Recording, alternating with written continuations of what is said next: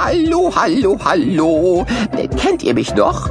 Ich bin Albert, Wissenschaftler, Erfinder, Gelehrter, Forscher und absolut albertistisch, albertissimistischer Denkologe. Ich weiß was? Ich weiß sogar eine ganze Menge. Aber Alleinwissen ist langweilig, also habe ich was mitgebracht von meinem Wissen. Heute geht es raus in die Welt. Heute kraxelt Alberg, äh, Albert auf hohe Berge und düst durch Wüsten. Heute gibt's Natur pur, Naturwunder, jawohl. Äh, Wunder sind ja so Sachen, bei denen man denkt, sie sind nicht von dieser Welt. Aber damit nebelt ihr im Liegen, liebe Freunde. Äh, ich meine, damit liegt ihr daneben. Die Wunder, um die es heute geht, sind Weltwunder. Genau, Wunder dieser Welt. Und ihr werdet feststellen, meine lieben Denkologen, dass die Natur eine wahre Wunderschmiede ist. Wir bereisen die Welt und gucken uns auf allen Kontinenten um, ob wir dort spektakuläre Sachen zu sehen bekommen. Den Rieseneisberg von Kühlschrankistan zum Beispiel oder die geheimnisvollen Schleimhöhlen von Popelingen. okay, Scherz beiseite. Die echten Wunder der Welt sind natürlich viel interessanter, imposanter, beeindruckender als alles, was euer Albert sich ausdenken kann. Los geht's!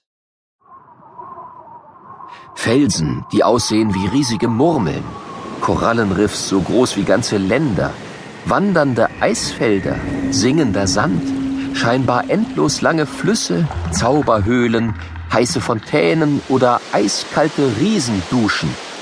Überall auf der Welt, auch direkt vor unserer Haustür, gibt es faszinierende Naturwunder zu entdecken.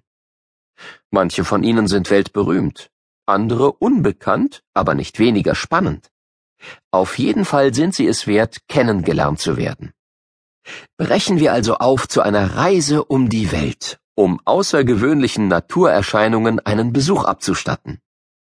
Warum außergewöhnlich?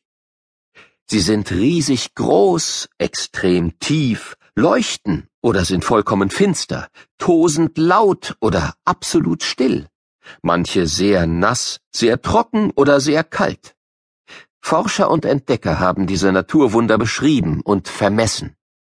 Riesig hat ihnen als Beschreibung nicht gereicht. Forscher wollen immer alles ganz genau wissen. Und so kommen unterwegs immer wieder Zahlen vor. So und so groß, so und so hoch, so und so weit. Meistens geht es um Meter oder um Kilometer. Wie kann man sich solche Entfernungen vorstellen? Tja, das ist auch für Erwachsene keine leichte Aufgabe. Möglicherweise hast du schon einmal einen ICE-Zug gesehen. Er ist etwa 500 Meter lang. Wenn du also etwas über den Berg Uluru hörst, könnte das so klingen. Der Berg Uluru ist ein echt dicker Brocken. Er ist sechs ICE-Züge lang und bis zu vier ICE-Längen breit.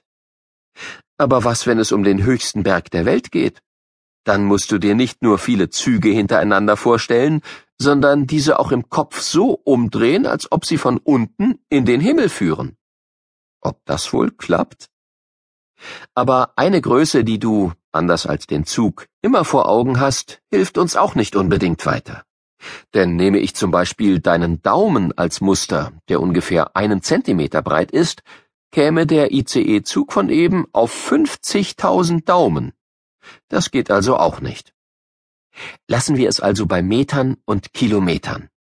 Wenn du beide Arme ausstreckst, ist ein Meter der Abstand von einer Hand zur anderen. Und ein Kilometer ist so lang wie zwei ICEs hintereinander. Und bei allen anderen Zahlen, die du schwierig findest, denkst du einfach riesengroß. Damit liegst du bei den Naturwundern immer richtig. Nun geht es aber endlich los mit unserer Tour. Und die beginnt in Australien. Australien ist ein Erdteil, der von uns aus gesehen auf der anderen Seite der Weltkugel liegt. Jeder, der gefragt wird, was er von Australien weiß, sagt als erstes, da leben die Kängurus. Und natürlich stimmt das. Sie sind für Australien typisch. Ebenso typisch ist aber auch das Landesinnere. Eine flache Landschaft, trocken, heiß und nahezu unbewohnt. Einfach so, mittendrin im Nichts des australischen Hinterlands, liegt ein riesiger Felsen, der Ayers Rock. In der Sprache der australischen Ureinwohner, man nennt sie die Aborigines, heißt er Uluru und gilt als heiliger Berg.